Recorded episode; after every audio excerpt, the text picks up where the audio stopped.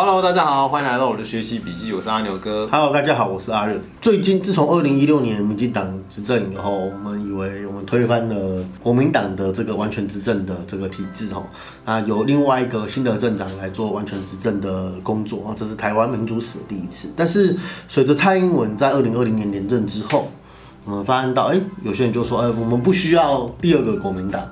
啊，我们还发现到那个民进党，他们开始也出现一些和社会议题上的一些困境。嗯，那我们今天就来聊聊，那到底作为在野党的那些其他小党，包含国民党自己本身，嗯，到底发生了怎样的问题？第一个重点就是党要有党魂嘛，党要有党的，然后第二个是你的监督是有效的监督，是能够提更贴近人民跟市场需求的论述。对，第三个是什么？第三个是异业结盟。什么叫异业结盟？异业结盟最经典的案例就是太阳花运动。嗯嗯太阳花是当时的反服贸运动起来的青年，那民进党等于是退到幕后，去 push 这些青年去发声。嗯，那这些青年大抵可以被视为是，民进党青年军，或者是时代力量的班底。对，当时的时代力量的初代的班底，李飞版后来进民进党嘛，所以他也算民进党部分的青年。好，在这样的背景底下，民进党当时就是有效的整合了很多小党的论述，嗯嗯，告诉大家说国民党不倒，台湾不会好，所以所有的小党在二零一六年是群起而攻之啊。简单的说就是民进党把国民党塑造成董卓啦，然后他带领十八路进诸侯进攻董卓这样子，对对对，可是当他当他把董卓干掉了以后啊，他自己就变新的董卓了。对对，所以我我对啊，是是，其实事实就是这样子。说当一个国家的政治，它的执政党没有一个好的制衡力量的时候，它底内部的派系自然就会为所欲为。可是民进党很有趣，大概在阿扁第二任的时候，又说党政军退出媒体，又说党内不可以有派系，在党内制度里面把派系先根除掉。嗯，但实际上根本没有根除，就有些派系不见了，但留在新潮流这样子的派系，它就依然存在。对，所以这是所以民进党它其实除了新潮流之外，它其实已经没有一个比较明确的派系。那而且就变成有有新潮流派、鹰派哦等等一些新兴的派系开始出现。那这些派系里面可能也会有一些不太好的人，树多必有孤枝，人多必有。对，我就不多说什么。对，对，在这个情况下，一个执政党必然会有漏洞的情况下，我们如果在野党还是用那种哦，你应该我提出问题又不解决问题，这样子对公民社会是没有任何的效益可言。那当然，最终就是回到人民本身，就是说太阳花运动出现时代的力量，像台湾像激进侧翼，它经营了快十年，最后出现一个台湾激进这样子的政党，那都属于是台湾公民力量的一种典范。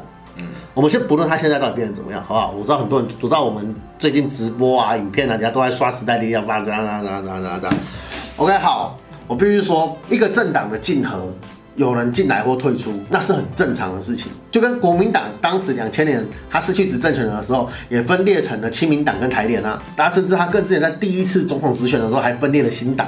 对，甚至还有更多更裂解出来的小党，你能说那一些政党都裂解了，所以国民党就瓦解了吗？就不，并没有，好吗？韩国瑜告诉我们了，国民党并没有瓦解啊，所以不能用这样子的逻辑去断定说时代力量就完蛋了。政治取决于还是在于公民参与这个部分啊，就是说时代力量它从它其实是因公民参与而出现的政团。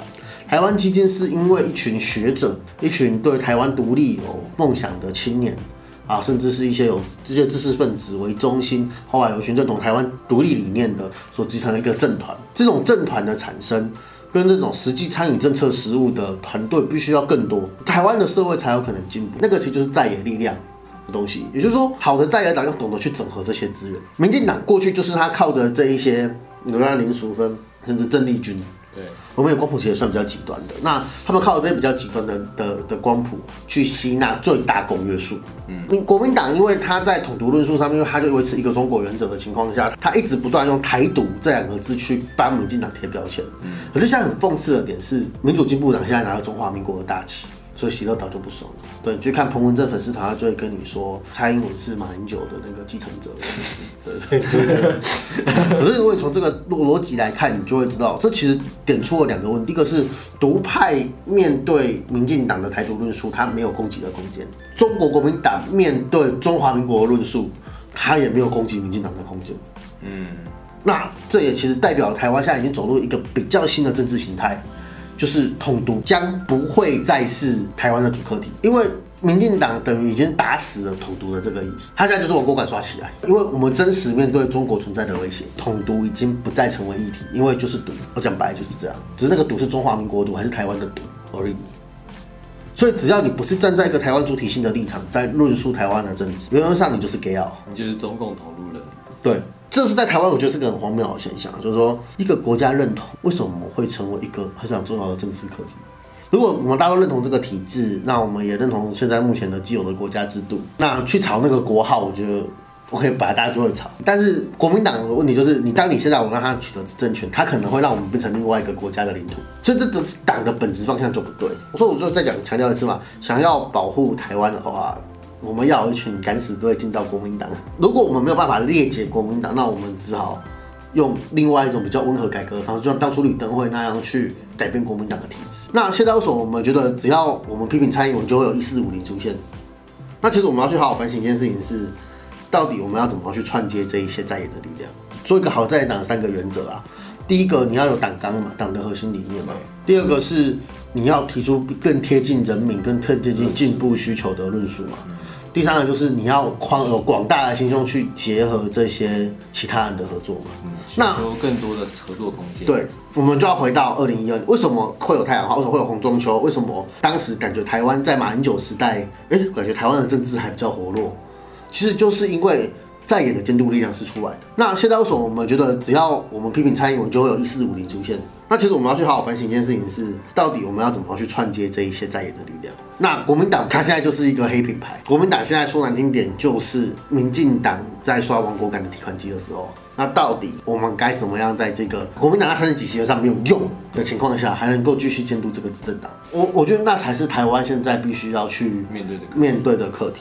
然后再来就是公民力量的崛起，就是公民也要有这样的心情。去支持你对应属性的政党，应该要让整个国会的光谱平衡，这个国家才是正常的国家。我个人是这样认为啦，这属于个人立场，就是让国会的光谱是平衡的，这个国家的体制才会健全。因为它就是靠政党的结盟去建立所谓的真正符合民意的体制，理论上应该要是如此吧。就说难听点，如果你符合这三个这个特质，其实中共天你会成为执政党。对啊，因为民进党当初就符合这三个特质啊。我怎么这样说呢？他要党纲论述嘛。第一个，以台湾价值为优先嘛，所以台湾价值刷起来的话，一四五零超始终的。什么是台湾价值？你的台湾价值在？就是以台湾做，就不管是台湾或中华民国，这个岛屿就是我们的国家。这个岛屿有它作为国家的格调跟主体性。这个国家可以叫台湾，也可以叫中华民国，但它就是以民主作为这个国家最高的价值。民进党，民进党这个踩得很稳啊。对。第二个更贴近人民的论述，或更进步的论述。对。它的第二跟第三其实绑在，它第二就是说啊，比如说像之前美牛进口。我零检出，零检出，我们他妈不安心。零检出，顶薪的时候认真打，合适认真打，我反核啊，我觉得还健康。我我是人，我反核。对啊，我是人，我反核啊。啊，我是我反是属于第三项，如果是我反是人家自发的。嗯。啊国啊，民进党去蹭热度。嗯。但是民进党他就说一句话：太阳花为什么民进党会被人家记得？是因为他们说那是你们年轻人的事情。今天猜到后面。今天猜大埔，明天猜政府，然后民进党去声援。但是他们的声援方式很有趣哦。民进党之所以可以拿到这么高的选票，是因为他当时没有出头，他根本裂解掉蓝绿对决的那个问题。社运团体很怕被打成小绿，所以他们绿的就是在后面给资源，但我不能后面。但等到二零一六年的时候，选举完了就开始收编。你知道太多了。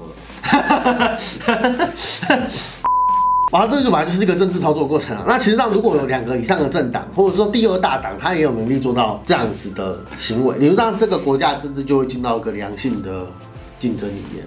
但可惜是国民党，他在他的论述里面，他就是中国凌驾台湾呐。其实这从民国八十五年的时候就出现这个问题，整个国民党的民族主义是中国民族主义大于他的三民主义。所以，当他一切都以中国为思考的时候，他就会把一切对台湾好的事情视之为台独。问题是，你的选票就是从这些台湾人拿的啊，那当然就爆了嘛。啊，这样子过度轻中的行为，而也导致了国民党他现在没有能力，他在也他没有能力去扣住其他的在野势力嘛。也就让国民党应该要从死里，所以把死去反省，说为什么这些进步势力不愿意跟我在一起？为什么这些保守势力的声量会这么小？你要去有有能力去。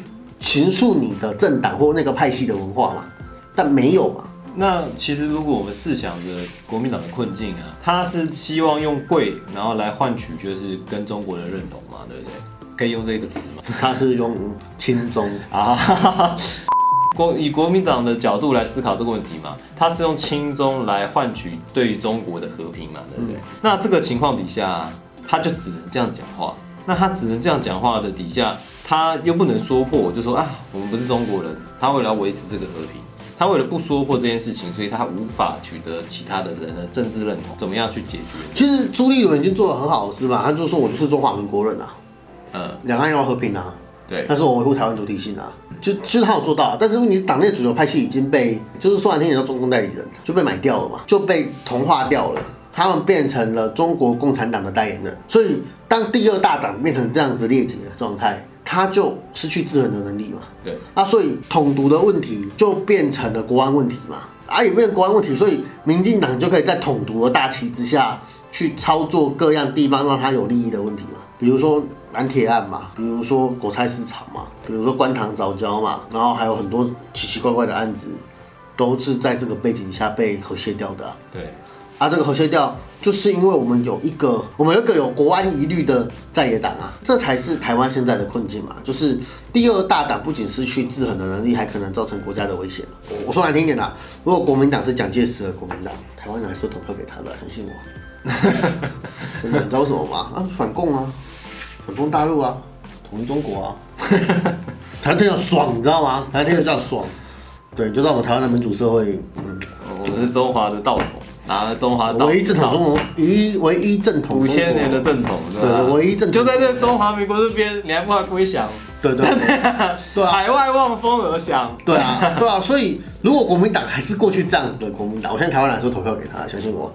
对，但是中国大陆的人民难赢王师啊？你们这样子，对啊，就会有这种事情啊，就是就说国民党现在最大问题就是他的国家主体性不是。台湾认同也不是中华民国认同，是中华人民共和国认同啊。一所以国民党要去思考问题是：好，我今天就是五百五十万，不会倒，但我也没有办法再扩大同温层的时候，你怎么样去联合你的在野势力？再来，你如果用你的行动去告诉我们，你是一个对抗中国共产党的政党，你是一个虽然站在不要战争、两岸和平的立场，但是你是以台湾利益在做超强的政党，台湾人看不到。这才是最真实的问题。我国民党其实是一个很好的监督力量，其实它有监督的动能，但它一直在做很弱智的行为。啊，为什么会很弱智？是因为他们的党一直在跟着民进党的论述走。他们其实要提出的是，如果好，如果我们今天真的要跟两岸和平相处，那到底你国民党执政后的四年政纲、八年政纲在哪里？那同理，其他小党应该要有自己的政纲。你们的计划到底是什么？经营一个政党跟经营公司一样。他有他的年度计划，他的短中长程目标。民主进步党，他因为他取得政权，他当然就是照他的十，他们过去有什么十年纲要什么东西的，都有这种东西在跑。我们要问的是，那到底各个政党的的计划书到底在哪里？政党的计划启程到底是什么？还是我们还是要沦沦为就是某些人说的算的党？还是沦为一个哦人民说什么我就做什么的党？党不应该是这么被动的东西，人民也不应该这么被动。去接受这么烂的人来给我们统治。那今天讲的也十分精彩啊！如果你觉得我们讲的不错的话，欢迎你按赞、订阅，并且分享出去。嗯，那我们需要更多公民的力量去监督这个社会，这样子。那今天这集就到这边为止喽，大家下次再见，拜拜。